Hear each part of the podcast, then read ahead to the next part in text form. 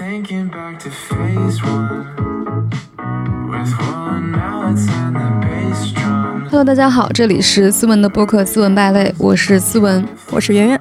前段时间呢，圆圆告诉我，就是我们要制定一个非常伟大的计划。你自己说你的计划吧。就是我们要一星期七天，一天只能玩两个小时手机，嗯，那你再说一下你的完成的情况吧。从来没有完成过。我结结实实的完成过两天，就是真的玩了两个小时。记得你那天晚上跟我说这件事情的时候，咱们俩是在手机上说的嘛？你说完这个事情的时候说好了，今天的额度到了。然后那天晚上好像圆圆是玩手机玩到半夜两点，就是说已经提前把第二天的额度用完，就是今天先要结结实实的把这个玩清楚再说。是的，真的很可怕。就是我们之前制定这个计划，也是因为我突然就觉得玩手机的时间太长了，因为它有时候每周会出来一条提醒，平均玩的手机的时间，平均玩手机时间多长时间？严重的时候是十几个小时。对，所以我有点吓到了，我就觉得如果你把这个时间用在好好工作上，你就已经对吧 我没有工作，OK。我好像最长的是八九个小时，平均七八个小时，最长的是九个多小时。我是那段时间非常长，我不记得我那段时间是干嘛。反正我看到这个数字的时候，我就非常害怕，所以我就说，我们要不咱们定一个这样的计划，就是说我们每天只玩两个小时。所以我第一天是非常非常绝望的一天，嗯，你当时具体是怎么绝望的？绝望的我都写了一个日记。对他当时还跟我讲，他说你每天要把你不玩手机的这个心情记录下来，写成日记，我们要好好的回味一下。他最后只写了一篇日记，我好歹还写了两篇。我一边写一边觉得自己中毒到这种程度，我以前从来不觉得我是一个手机上瘾的人，我只觉得哦，我就跟所有人一样，就是只是玩手机而已。我是那天发现我那一天没玩手机，我陷入了绝望当中，我才发现哦，原来我这是上瘾症状。嗯，我觉得现在大家没有在说这个事情，可能因为所有人都已经上瘾了。没有人觉得这是一件很奇怪的事情，对，那一段时间，虽然我每天没有真的只在两小时之内，但是大幅的减少了，基本上是在三到四个小时，嗯，其实也算很低的了。你知道我那段时间呢，就是因为你跟我说，因为我也不知道你没有坚持下来，我还以为你在认真的坚持，然后我每天还是在用两个小时来告诫自己，只能玩两个小时。但是呢，当我告诫自己只能玩两个小时手机的时候，我发现我玩手机的快感就增加了。就是我玩手机的时候，以前发现哇、没有这么好玩，今天怎么觉得这么好玩，就根本停不下来的这种感觉。而且我那几天我的负罪感是很强的，嗯，就是你超过两小时之后，你以前玩手机就是放开了玩，你现在有一种天呐，我是在负罪 玩手机但你有没有觉得这种负罪感，就像小时候快要考试的时候看电视的那种，对对对对边负罪边更加的快乐。对，是一种很煎熬的状态。那段时间还是有一点点要节制嘛。出去的时候基本上是不怎么玩，然后我坐地铁发现，地铁上不玩手机的人几乎没有。对，圆圆那天给我发，就是地铁上的人都在玩手机，她说哈哈哈。在欣赏别人玩手机，还挺开心的。我心想，你此刻不也在用手机给我发吗？就是你平时一站在那个地铁里面，你就顺手，你也不知道是怎么顺的手，它是一个流程化的行为模式，你都不知道你已经在玩了。而且我觉得我上瘾到什么程度，就是我发现手机现在像我的一个器官，就你会觉得，如果你到哪里，你身边没有抓这个手机，我都会觉得啊，就好像少点啥，就好像你没有带你的鼻子，就这种感觉。而且我现在在家，我发现，就哪怕我一个人在家，有时候我突然可能不知道把手机放哪儿了，我都会突然很焦虑。就是我在想啊，我手机在哪里？然后我第一个想法你知道什么？好想给我的手机打个电话，但是我没有手机可以给他打电话，就是这种感觉。而且很多东西是退化了的。以前我们走路是凭那个记忆来找路的嘛，现在都是用地图来找路。你会发现一些非常非常近的位置，但是你已经完全不知道了。对，而且我觉得以前大家在街上会问路，就你不知道什么地方，你可以去问。但是现在呢，如果我在街上被一个年轻人问路，我就会觉得啊，他不会自己用导航吗？嗯，就老年人，我觉得比较正常。我跟你讲一件事情，非常尴尬，就是去年的时候，我就是去健身，因为我是打车过去健身的。我健身之后发现我的手机就是突然之间没有信号了，就他可能手机坏掉了或者怎么样，我就有点不知所措。就此刻我不知道应该怎么办，就是我家离健身房并没有很近，然后我在想我应该打车回去，但是呢，我发现没有手机我无法打车。我想扫一个共享单车回去，我就发现我没有办法扫共享单车。然后呢，我想在街上问路，我就觉得很奇怪，问路这件事情，我就觉得有点社恐。你知道最后我是怎么办吗？最后我是就是摸黑走到一个，其实天是亮的，但是我当时的感觉就是摸黑，就走到一个附近的便利店，一个罗森的门口，然后我问那个店员，我说我现在买一瓶牛奶，能不能给我连一下你的 WiFi？连了 WiFi 我才能付款。就是我我如果直接问人家连 WiFi，人家可以拒绝我，但是我如果要付款的话，你就没法拒绝我。连了 WiFi 之后，我在那个便利店的门口打了一个车，才打到我家。打到我家呢，就能连上 WiFi。这个时候呢，我就叫了一个朋友跟我一起去商场里面买手机，因为那个时候还要扫那个随身码，就是如果没有手机，我都进不了商场，只能他拿着他的手机帮我去那个 IAPM 那个苹果店里面买了一部手机，我在外面等，就我进都进不去。哇，我那天真的觉得就是你可以不在，但你的手机不能不对在。，就是我那天真的觉得很绝望。没有手机，我什么都干不了。手机已经渗透了我生活的方方面面，我每一件事情都要用手机来完成。甚至是我到楼楼下，我家那个门禁卡都是手机控制的，就是我连我家的楼下都进不去，我只能等着别人来开门，然后跟那个快递小哥一起进去。就是你的家里面不认识你，但是你的家认识你的手机。啊，真的很绝望。那天就是你平时手机都玩啥呢？社交媒体居多吧，就是嗯小红书啦、抖音啦，有时候看看那个播客的评论啦什么的。嗯，而且我觉得现在短视频的这个机制真的是牢牢的抓住了人类的死穴，就是它会非常恰如其分的能够知道如何去激励你看下一个短视频。哪怕是一个非常让你震惊的新闻，或者是一个什么恐怖故事的讲解，我知道他没有讲任何东西，但我此刻就是走不开。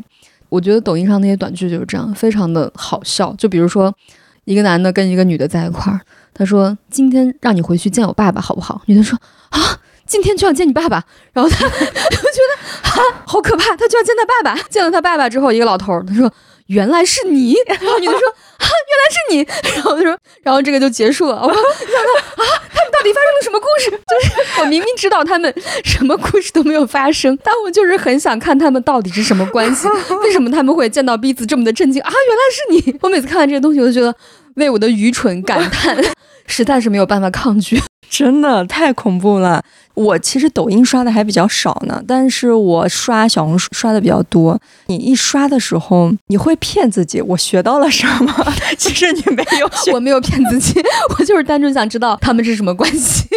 比如哈，我有一阵子老要搜我的运势，其实你明明你搜到的那些运势，所有的你都看完了，但是你还是忍不住搜看看它有没有新的。你会发现你一直搜一直搜就是没有，但是你就忍不住去搜，因为你不知道你按下的那一刻它会不会有新的蹦出来，就是这种不确定性让你特别的就是既有点确定，又有点不确定，对，所以我就发现我重复看了很多我的运势。而且它会针对你看过的东西，一直不停的给你推荐相似的东西。还有抖音啊，就是近期我才开始使用的一个功能，但是我觉得它比原来那个看视频更加让我无法自拔，就是有一些聊天的功能。哦，就抖音上面，你还可以用你的抖音账号跟你朋友的抖音账号聊天，那你们为什么不能用微信聊天呢？因为你会发现在抖音上分享那个视频给对方特别的容易，微信上你还要分享一个链接，对吧？你还要给你制制造难度。哎，而且你发现你每天分享视频的好友就那么几位，就一二三四，因为你会发现这几个人跟你的笑点完全一致，然后你们关心的事情完全一样。每天我就发现一个好笑的视频，我就开始分享给一二三四，然后它可以群发，就非常方便，就当当当当你一点，然后四个人全部收到，四个人就有的给你点赞，有的给你回视频，然后每天我一打开抖音都是十七条消息，就是这四个人也在不停的给我分享他们的视频。心想哇，现在我觉得打开抖音已经不是我的一个娱乐需求了，我是要看社交需求我的朋友们最近都看了什么好玩的东西。我觉得这个功能真的很可怕。是的，因为你不仅一个人享受了这个刺激点，你还会想跟别人吐，槽。对然后有时候你会发现，就是我哪怕我今天不想上抖音，但我在想，天哪，他们如果给我发了好笑的事情，而我没有看，会不会辜负他们的期待？我一定要看一下他们给我发了什么。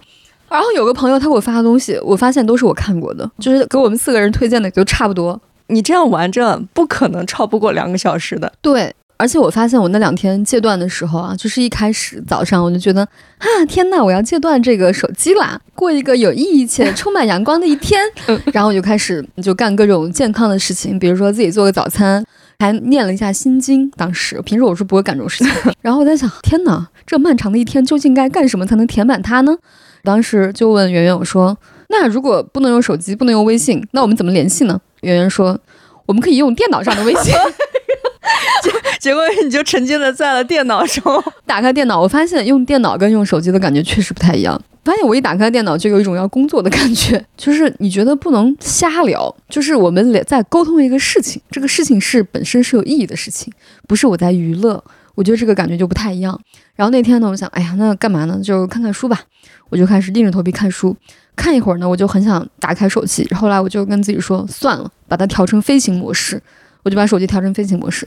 后来我就每次就跟那个你知道戒烟的人，他会好像用那个筷子，你知道吗？这样抽一抽，我就发现我就是拿着飞行模式的那个手机点一点，我想，哎呀，算了。这是刚才看过的信息，再回味一下，再看一遍，啊，也不算是看，对吧？到了晚上大概八点钟的时候，我想，天呐，我这一天都没有玩手机，我还有两个小时的额度，我要在这两个小时集中消耗掉。我就从八点开始玩，然后就哇，玩的好爽。而且我觉得，就是你把手机调成飞行模式，有一种就是延迟满足的感觉。你虽然是在飞行模式了，但是你的感觉你在期待打开的那一瞬间。啊，对，真的，我发现如果你不用手机的话，你是有一些活动可以平替的。就比如说看书是一个方式，因为看书你的脑子还是在活动嘛。比如说健身是一个方式，之前去健身撸铁的时候就觉得还挺开心的，因为那也是一个很心流的状态，特别是你的教练不停的给你倒数的时候，还是挺专注的。然后我发现呢，每次健身完之后，我就迫不及待的打开手机，特别期待说你打开手机之后，很多人给你发信息，就哇。有大概五十条信息，对这个世界是很需要我的，我不能我不能空白。然后第二就是哇，我好想照一下我现在健身的美图，然后你就会不停的哇，感觉我刚刚已经戒断手机一个小时了，我一定要玩三个小时补回来，就这种感觉。我要奖励一下自己。对对对，就这种感觉。这种情况，我高中的时候发生过一次，就是我高中的时候不是故意要戒断的，我就是想显示自己的重要性。我七天没有带手机，因为我正好跟我妈去旅游了。然后我们七天之后回来，我打开手机，发现没有一条信息。你高中的时候是哪一年啊？一零年、一一年左右。哦，那时候手机已经很普及了哈。呃，很普及了，但是不像现在是智能手机，大家主要还是发短信，微信好像大家用的不多，就 QQ 和那个短信多一点。嗯然后我结果发现，怎么没有人给我发短信？我的 QQ 空间也只有一两个人给我踩踩，就是你会有一种失落感，你就说、嗯我都憋了七天，居然没有人找我，就是那种感觉，真的，很失落。我不知道你早上第一件事情是干嘛，反正我早上每天第一件事情一醒来，立刻就知道我清醒过来，立刻就要打开手机看看谁给我发信息了。几个时刻啊，一个是早上起来，再一个是飞机落地，啊，是，再一个是健身完毕。嗯，这几个时刻，你打开手机之后，发现没有人发信息，就妈呀，这个世界不需要我了，我在飞机上飞了五个小时，居然没有人想念我。真的很夸张哎，怎么会这样？所以你就没有没有发现，就是玩手机可以让我们的 ego 越来越大，就是让我们自我越来越大，让我们沉浸在自我很重要的幻觉当中。对，而且你会发现，就是社交媒体会帮你聚集一些跟你的价值观完全一样的人。你刚刚说到高中的时候玩手机，你第一个手机是什么时候得到的？我有点记不清了，感觉像是零八零九年的时候哦，我已经大学毕业了那时候。啊。我第一个手机应该是高三的时候，就真正属于我的手机。然后呢，我人生中第一次见到手机，应该是小学的时候，就是我妈那时候很有钱的时候买的大哥大。嗯当时小学四五年级的时候，我妈当时已经很潮流了，就买了一个叫爱立信，我不知道你们有没有听过这个牌子，索尼爱立信是吗？是爱立信，纯爱立信。后来变成了索尼爱立对，后来后来变成索尼爱立信，还挺时髦的。啊，然后它那个是那个有一个塑料盖子可以盖上去的那种。那时候大家的手机都很笨重嘛，爱立信那个手机已经很轻薄了。有一天我记得我妈不知道是让我干嘛，就让我拿着那个手机，反正我当时四五年级一个小孩嘛，就十岁十一岁的样子，就坐在公交车上。我记得那个是一个夏天，公交车上人非常少，就那么两三个人，旁边的还坐了一个小男孩，可能跟我年纪差不多。我能感受到他一直在观察我，因为我手里拿了个手机。果不其然，到快下车的时候，小男孩突然憋不住说：“我想问你，我敢打赌，你的手机绝对不是你的。”我说：“对，当然不是我的，哼，是我妈的。”然后那个小男孩就啊，然后我当时觉得好厉害，我 当时还挺好笑的。然后我真正就是获得自己的手机，应该是高二高三的时候。因为我妈当时可能觉得我学习太辛苦了，给我一个奖励，就是一个时尚单品。当时那时候大家觉得手机是一个只是通电话的一个东西，也没有人发短信。我记得我对它玩的最多的就是彩铃，因为我觉得哇，这个手机居然可以放出这么丰富的音乐，虽然只有那个固定的十六首、什么二十首，但是我就不停的放那个声音，说哇，这个音乐每天都可以变换不一样的音乐，好厉害。两周、三周，可能我同学才会给我打电话。那个时候的话费还是双向收费，所以大家那时候对于手机来说，感觉是一个赶时髦，就是不觉得是一个什么会影响你生活的一个东西。嗯，我是感觉那个时候拥有了手机，像是拥有了自己的邮箱，就是别人给你发送短信的时候，不是发送到你们家，而是精准的发给你。哦，对了，这个很重要，对于小时候的上学的人来说。因为小时候家里面只有固定电话，就我那个时候嘛。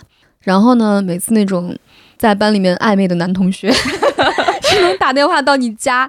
我记得我上高中的时候，有一个男生就打电话到我家，我姥姥接的。我姥姥一接是个男生，姥姥说：“文文，有个男同学找你。”他会很强调这个事情，我就过去接电话。然后我姥姥呢，就非常非常明显又装作很不经意的样子，就坐在我旁边。就是他装作在那里看电视的样子，他其实想听我在说什么，我就知道他要干嘛，就可能肯定要听我讲什么话。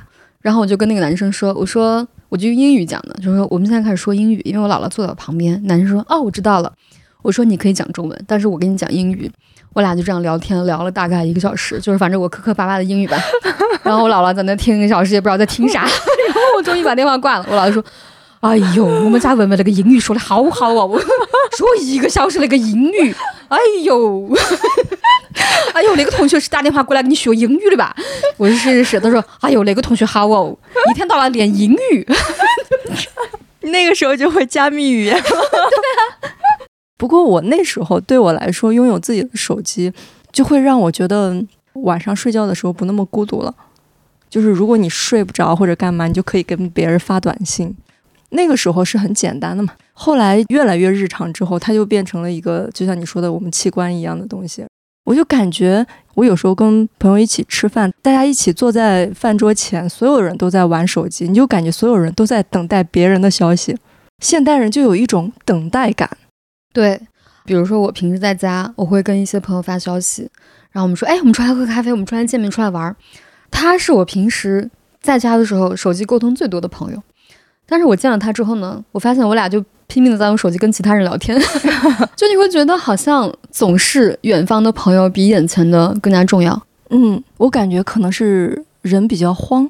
嗯，我有时候去进电梯，我其实不需要玩手机，但是为了那个解决那个当下的那个尴尬气氛，我就是会在那个地方假装玩手机。啊，就是所以，如果你没有了手机，就是你就会强迫你去应对一些。尴尬的场面，就而且电梯里面根本没有信号，就是是 空玩。是我感觉手机有时候它也是我们的一个借口，甚至你和一群朋友坐在一起，可能就是大家之间突然不知道该说什么。我其实想到什么呢？我觉得像我们这种自由职业者，其实是有大段的空白时间，不需要再坐班啊或者什么。但有时候我就在想，以前的人就在，甚至是我自己小时候没有手机的时候，我那些大段的空白时间我都在干嘛？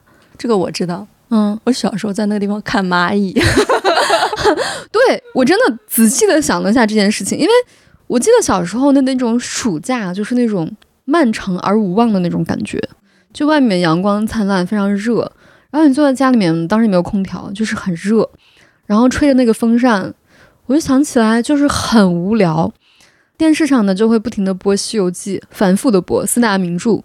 电视台大概播到下午三点，它就结束了《西游记》。每次到那个结束的时候，我记得那个片尾曲，就他们师徒四人走过沙漠，走过瀑布，你知道那个画面哈？我看那里我就很伤感。还有那个孙悟空在那个夕阳下，就是挥舞着那个金箍棒的时候，嗯，我每次到这个镜头就觉得，哎呀，好难过，就这样结束了。然后我小时候觉得《西游记》，我感觉有一两百集。我后来长大之后发现，《西游记》只有二十多集。我觉得这个事情让我很震惊。当时 是我现在每到晚上六七点的时候都会特别难过。我以前以为说是因为黄昏交替会让我难过。刚才你说的时候，我突然想起来，是不是因为六点半之后动画片就不演了？有可能是那时候。对，然后我觉得那时候其实是电视台就是训练了所有中国人的生物钟，嗯，对吧？我记得我们那时候的动画片是六点钟开始播了。我们每天放了学之后，就感觉所有的小朋友都在等待六点钟那一刻，然后都在看同一个动画片。第二天就会讨论，哇，昨天那个什么妖怪打败了那个什么什么，就感觉好像大家都在过着同样的生活。大人就会在七点钟开始看新闻联播，七点半开始看那个天气预报。我姥姥就会在八点钟开始看《戏说乾隆》，然后因为我看东西都跟他一致，他看什么我只能看什么。然后有一天那个就是没有播。当时的电视台好像也很随机，就他不播他就不播了，他就也没有什么交代，就是突然就不播了。我老师说：“哎呦，今天那个戏说乾隆还没有播。” 我说：“肯定是演员还在化妆。” 我说：“他们应该没有化完妆，他们可能还要一段时间。”老嗯，有道理。一些快乐的童年时光。对，然后我那时候想想，我没有手机，我在干嘛？就是那个电风扇吹着的时候，就在那个电风扇那个面前哇啦哇啦，就啊，就这样。有时候下雨的时候，就趴在那个窗台上看那个雨滴，还有那个你知道下雨的时候会有那种油在那个雨上面，就那种柏油路上面有一些像那个彩虹一样，我就在那看那个彩虹的那个 分层。我是在那个边看雨的时候边脑补一个电视剧，边自己想幻想一个电视剧。哇哦！我没有你这样的境界，我只能学理工。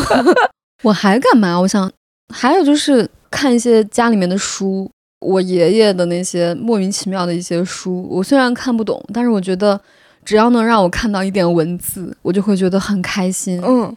那个时候我们家有很多书，但是那些书是因为我一个亲戚，他那段时间在摆摊卖那个盗版书，但后来他不干了，然后就把那些书都放我家里了啊。就我童年就是在看盗版鲁迅全集，那说明你的阅读质量挺高的，因为只有经典名著才会被盗版。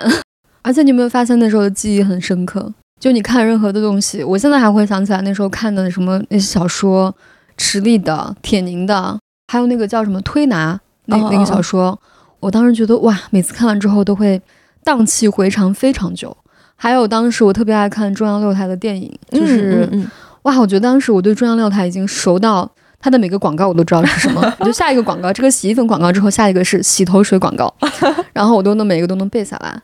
我记得当时，因为你的接受的信息很少，然后你的这么多带宽里面只吸收到了这么一点信息，然后你就会如饥似渴。就每次有一些新的信息或者有一些新的知识，我就觉得就像那个海绵遇到了水一样，就拼命的吸进来，这种感觉是。现在就好像你是一个海绵被丢进了一个大海，你已经吸饱了，你不知道该吸什么，但是你还是想吸更多更多。嗯，然后你吸了很多杂质，你也不知道它们是什么东西，你也没有能力把它排出来，因为你即便把这些杂杂质排出来，你的大海的各种杂质会继续向你涌来，就这种感觉。嗯，我觉得还有一个就是我们小时候看电视，你会觉得那些东西是确定的，类似于就是它的来源是可靠的。因为你现在看网络，它很多是假消息，但是你无法分辨。你会，我妈有一次还煞有介事的跟我说，她说听说你如果不生孩子以后是要交不生孩子税的。我说你是不是在抖音上看的？你知道抖音上特别喜欢捏造这种假新闻，当然他们都是那种噔噔噔噔那种 音乐。注意了，注意了，对，就是一个黄底黑字，几个不同的颜色的那种大字，就是一个静止的那个字体在那里。我觉得可能这也会影响到我们的一种思维方式，就是大家可能会认为，因为我们小时候看到的都是权威的发生，我们可能会认为，就是说发生的人都应该是权威，是。所以那天看我们播客的评论，有一个人说，充分暴露了主播的无知。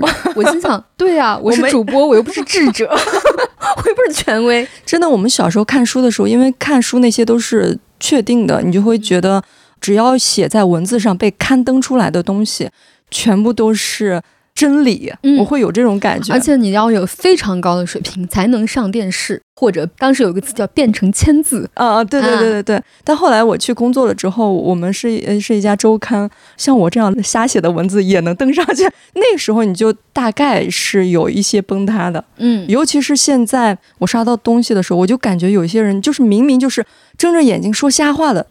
但是，就像我父母那样的，他看到之后就会以为这是确定无疑的事实。对。而且你像当时就是大概几年之前，老年人之间特别流行转发公众号，震惊，啊，是这个致癌。就是你感觉好像只要是媒体上，但是那时候是真正的公域媒体嘛，现在都是自媒体，就是大家会认为只要是媒体上的发布的东西都是值得相信的。以前我们获取更多的信息，现在我们的重点是在于分辨信息。对，是我玩手机的时候，我会觉得我记忆力特别差。就比如我在某一个软件上面看见一个东西，我就觉得哦，那我去查查这个东西是啥。结果我点进去另外一个软件，本来想查啥的，然后就刷了起来，就忘记了。等我想起来的时候，我说哎，我打开这个是为什么来着？我想查什么来着？结果就是越打越多，越打越多，我已经忘了我打开第一个软件时候我要查的东西了。对，而且我觉得这个遗忘是全方位的，因为你每天吸收的信息太多了，而且都非常的无用。就你觉得它好像给你带来了一些什么，但其实好像又什么也没带来。可能只会让你当下感觉好受一点。嗯，所以我之前看了一本书，他就说，卓越的人跟平庸的人，他们本质的区别在哪里？就是在于你的注意力集中的时间，就是你能够有多长时间的心流。然后那个书他就说，集中精力能干半个小时的事情，跟集中精力能干一个小时的事情，你认为他们产生的效能是一个什么样的关系？就是你是不是都以为他们是两倍的关系？但实际上不是，就是你能够持续的集中一个小时的精力干一件事情，它产生的效能可能是你只集中半个小时精力的四到五倍。其实它是一个你越往深走，它越能放大的这么一个东西。啊，就有点像指数增长。对，所以说像我们平时，比如说我在看一本书，我不停的去看手机，其实你每一次看手机都是一次打断，都是让你的这个效能要从零开始，嗯，而且它的这个指数就会一直维持一个很低的状态。是。然后你看的时候也心不在焉，你也不记得自己看了啥。对，它其实很像一个 n 次方，集中精力的第一个小时，它可能是一次方，或者第一分钟可能是一次方，然后第二分钟它就变成两次方了，然后第十分钟可能就是十次方，它是这么一个规律。虽然我们都知道，就是玩手机它的坏处很多，但是我们依然无法抗拒它。因为它就是根据你的人性来设计的，就是人是不可能对抗人性的。对，我们应该怎么办呢？我们就没成功过嘛。我虽然没成功过，但是我知道成功了有多开心，是因为嗯有时候去电影院或者音乐厅看演出，但有的地方它就是没有信号。你在那个地方非常专注，花基本上快将近两个小时来欣赏一个电影或者戏剧的时候，结束你会觉得我刚才做了一件很了不起的事。而且你会有那种很大的满足感。虽然你只是坐在那个地方两个小时没玩手机而已，但是你觉得你去了另外一个非常长的时间，就是你不只是表面的远远的看了他一眼，而且你跟着里面的人走得很深，嗯，然后你会觉得你自己荡了一圈，而不是我远远的看一下，就是你可能玩手机就是有点像远远的看了一下嘛。对。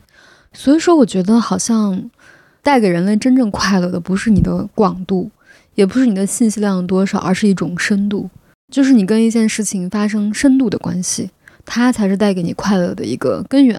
就比如说，你说你在看剧的时候、看电影的时候，我最大的感受是我在坐飞机的时候。其实很多人会喜欢坐那种大飞机有 WiFi，但我希望我的飞机上不要有 WiFi。我好不容易有这么一个机会，就是没有办法玩手机，有时候就会在飞机上通过那个窗户看外面的云朵。就是如果你有手机，你绝对不会去看那个云朵。没有手机的时候，我就会呆呆的看。我觉得那种感觉特别像小时候的那种感觉，就你在看一个云，你在看一滴雨，你再看路上的蚂蚁这种感觉。然后我在想，哇，这个云就是我的飞机，如果穿过这个云是什么感觉？然后那个飞机穿过那个云，就是一片雾茫茫的那种感觉。我在想，哇，如果我的手伸出去是一种什么感觉？我就会觉得有一种很深的，就哪怕是跟我毫无不相关的一朵云，我都会觉得跟它有一种深度的关系。下飞机之后，我觉得似乎是有一次比较深的休息的这种感觉。嗯，我看到很多人说他在飞机上实在没事情干，会在那个地方看手机的相册。啊，对，好像手机的相册平时是一个被冷落的功能。是你平时不怎么会看，你平时在有网络的时候很难去想，我去看看我的相册我。看自己的备忘录。就是你在手机上看到你的备忘录的时候，你会发现你自己曾经记下过那么多想法。甚至你此刻还想再写一下此刻的乱七八糟的心绪。是的，我今天来的时候，圆圆跟我一起看了一个纪录片，因为我们自己没有成功嘛，我们去看了一下别人成功的案例，就是国外的一个博主吧，他发了一个自己七天戒断多巴胺的过程，呃，好像也就是从他那个开始，多巴胺戒断成为一个很流行的活动吧。多巴胺这个东西大家应该很熟悉，甚至现在都有什么多巴胺穿搭，就是说来刺激你的愉悦感。他甚至还分析了一下，就是为什么这些多巴胺会让我们感到快乐，以及推动我们不停的做这件事情。他就说，这个事情是让我们维持我们的生存，或者是扩大我们的这个生存能力的东西。比如说吃那种高热量的东西，巧克力。他举了个例子，他就说一个巧克力和一个胡萝卜，你会选什么？他说你肯定会选巧克力，因为这个东西是让你的本能去刺激它有更大的生存能力的一个东西，包括性，它也是一个刺激你生存能力的一个东西。它能让你更好的生存，所以你的身体要给你一些奖励嘛。多巴胺就是你的奖励，但是这个奖励越来越多之后，一旦你被刺激，它被唤醒了之后，你就会不停的更想要更多。对，而且关键是与原始社会，可能你得到这些刺激是需要做出努力的。比如说，我要吃到一个高热量的肥肉，那是我需要去捕猎的，对吧？现在社会呢，就变成了你得到这些刺激，你完全不需要努力。比如说你在沙发上躺着，不停地吃爆米花、吃薯条，或者是你在看一个我们现在社交媒体这些短视频，它是一个不需要你付出任何努力就能不停地被刺激、不停地去做这些事情的一个东西。然后你越来越多之后，它就会让你变得有点癫狂，因为你对一个东西的需求如此之强烈。因为多巴胺它是一个奖励桶，它没有自己的判断，它就是给你，它也并不会说这件事对你身体有害或者对你身体没害，所以他就做了一个多巴胺戒断。戒断呢，七天就是他不玩手机，他可严格了，就是他除了不玩手机、不吃高热量的食物，他甚至不听音乐，不上任何的社交媒体。他唯一用到电子产品的一个用途，可能是跟朋友聊聊天。是他呢，在这七天就获得了非常美妙且深刻的体验。第一天、第二天可能会开始觉得非常无聊，到了第五六七天的时候，他开始可以享受更多的、更广阔的东西，比如享受大自然。他去游泳，他去散步，他去欣赏外面的阳光和麦浪。他会发现，当他在戒断这个多巴胺的时候，他有了很多精力和欲望去干一些正事儿，比如说工作。嗯，而且他七天结束之后，他发现自己的专注力变得更强了，头脑也觉得更清楚了。他跟朋友视频的时候，朋友也说他整个人看起来非常的稳重，情绪非常的平和，就像七天重启了一下人生的感觉。我之前上那个禅修营，它也是这种模式，就是七天的时间，然后大家都在那里打坐，就冥想。其实你听起来非常的无聊，每天冥想几个小时，而且那个地方吃的也没有你平时吃的好，因为它是一个那种山里面的一个民宿嘛，吃的很有限，就是你晚上饿了也没有也没有吃的。但是呢，每个人回家之后都会觉得哇，这七天过得太美妙了。我觉得就是因为你在那七天之内戒断了很多很多多巴胺，虽然大家还是可以玩手机，但是肯定比你平时要少非常非常多。因为你把自己从某一个小屏幕里面拉出来了。嗯，我刚刚看那个纪录片的时候，其实有个画面，就好像我在玩手机的时候，里面是有一只手，就是拉着我的脖子和我的头，把我摁在这儿，不停的看这些东西。而且每次我长时间的刷这个手机之后，我发现我的胸是闷的。但是你又停不下来，对，你是一个很容易上瘾的人吗？我觉得我算中等。我应该是属于非常容易上瘾的人，嗯因为我小时候学习就是大家都做题嘛，我做对了会非常开心，那我就只做我做对的题。就是按说你学习的逻辑是你做一个错题集，你把你做错的东西重新做一遍，但是我好像没有办法面对那些做错的题。我小时候模仿课堂的时候，都是只列举我会的题，然后再做一遍。快乐学习法。我小时候边学习的时候，心里想的是，痛苦的时光过一秒就会少一秒，我就这么坚持下来的。哦，那我们的机制完全不一样。但是我现在想想，就是我生命中真正的就是做事情做得比较好，或者是学习学得比较好，或者带给我比较多成就的时刻，前面都有大量的这种专注的时间来铺底。就哪怕我们现在做播客，我觉得它也是一个算是几个小时比较专注去思考一件事情或者聊一件事情的过程。就是我觉得，如果你的心神是散的，你必然会面临的一个结果，就是你很难取得一些成就。当然，我不是说取得成就是一件值得嘉奖或者对的事情，我只是觉得你要感到真正的快乐和自我回馈和真正的那种成就感，是一定需要经过这么长时间的一段心流的时间，或者是比较专注的时间，否则是很难实现这个事情的。嗯，所以我长大了之后，我也发现，就是一些长时间的快乐，不是短暂的快乐，它一般都是要面对困难的。我小时候就会对那些困难，我会本能的躲避，但是我发现，你如果想获得更长的快乐，你就必须得面对那些困难，然后把它一一解决了。就是以前老师老是说，你是喜欢先苦后甜，还是先甜后苦？长大了你就会感谢你的老师这样教导你。我当时想，说的什么鬼？我现在想，嗯，确实 还挺感谢的。我前几天看到一个评论，就是说他每周跟朋友的深度聊天都没有听我们深度聊天来的多，感觉已经跟我们是闺蜜了。其实我觉得能够深度聊天也是一种缘分，就是你不是跟每个人都能够深度聊天。我觉得如果想要戒掉多巴胺，就是清规戒律是一个方法，但是我觉得更有动力的方法，可能是你做一些真的能让你产生深度体验的事情。你有没有什么能让你产生深度体验的事情？我最近就是看书可以，但是一定要长时间看书，就不能你看五分钟你就退出了。一开始看就是还有点心浮气躁，但是你只要撑过三十分钟，你看进去了，你就会忘了时间。嗯我基本上是看书和出去散步。嗯，我觉得能给我带来深度体验的，很多时候是来自于艺术。虽然我不是很懂艺术啊，但是我记得每次我去博物馆看展的时候，就只要这个展我觉得还不错，我就会进入一种很深度的体验。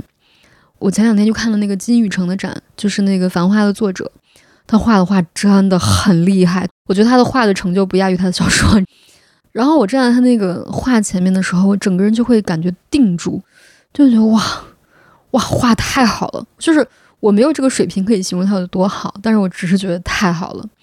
他有很多幅画哈，走到下一幅，我就会觉得哇，每一幅画都给我不一样的体验。在我看画的时候，我是完全就想不起来我有手机这件事情，我的手机揣在兜里面。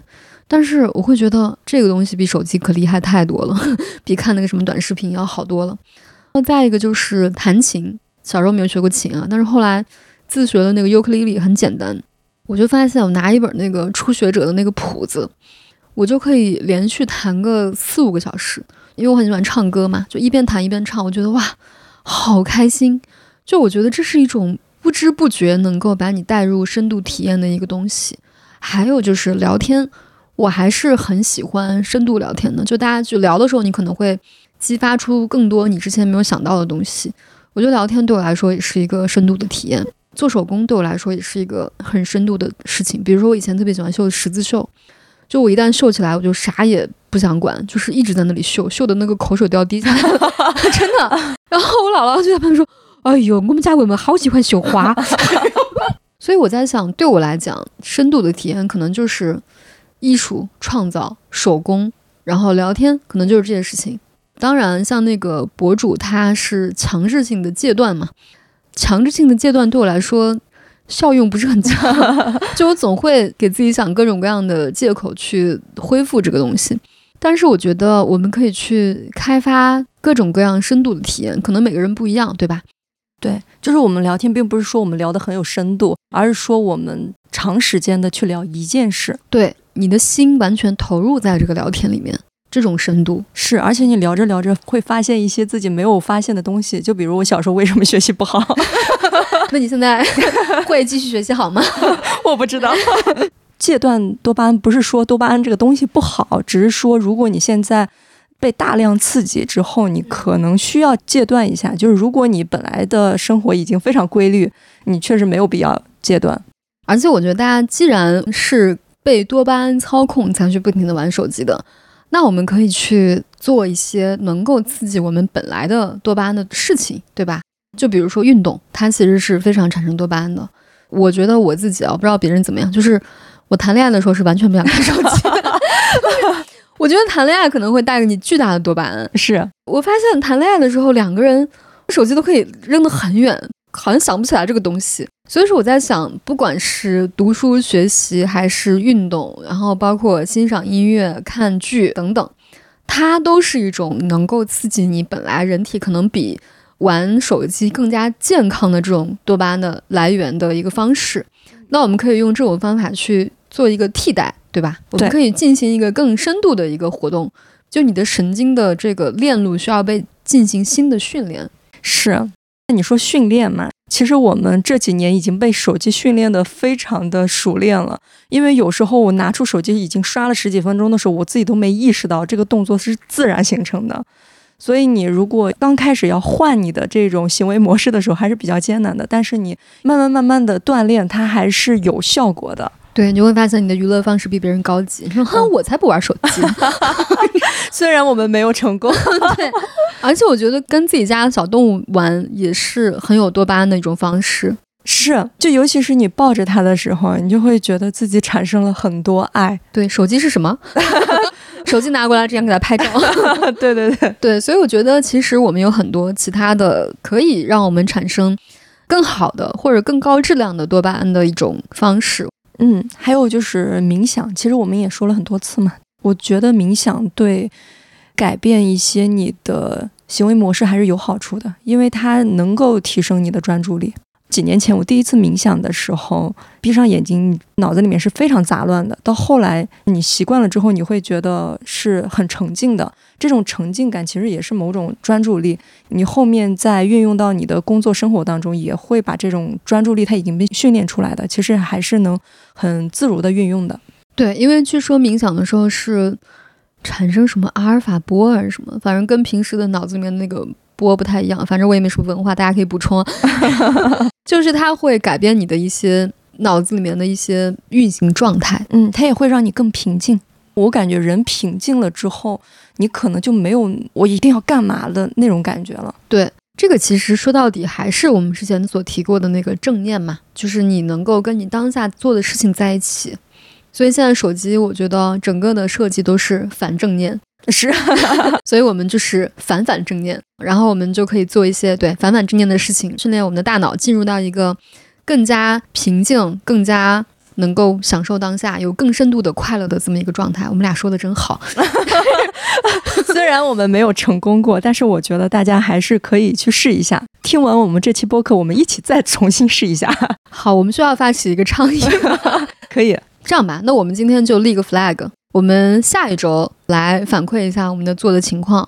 正在听我们播客的各位朋友，我们也可以一起来挑战一下这个任务。对，如果没有成功的话，也不要怪自己，因为我们尝试了多次也没有成，功因为。大家都没有成功，你不是一个人，对，如果你成功了，那说明你真的太棒了。天才，真的就是大家可以把这一周的这个体会给我们留言。嗯，一周之后我们可能也会发在公众号上面。对，因为这一周我们就不能看手机了。好，那我们今天就这样吧。嗯，嗯，好，希望大家都能戒掉这种上瘾性多巴胺，然后过一个更加幸福快乐的生活。嗯嗯，好，拜拜。拜拜。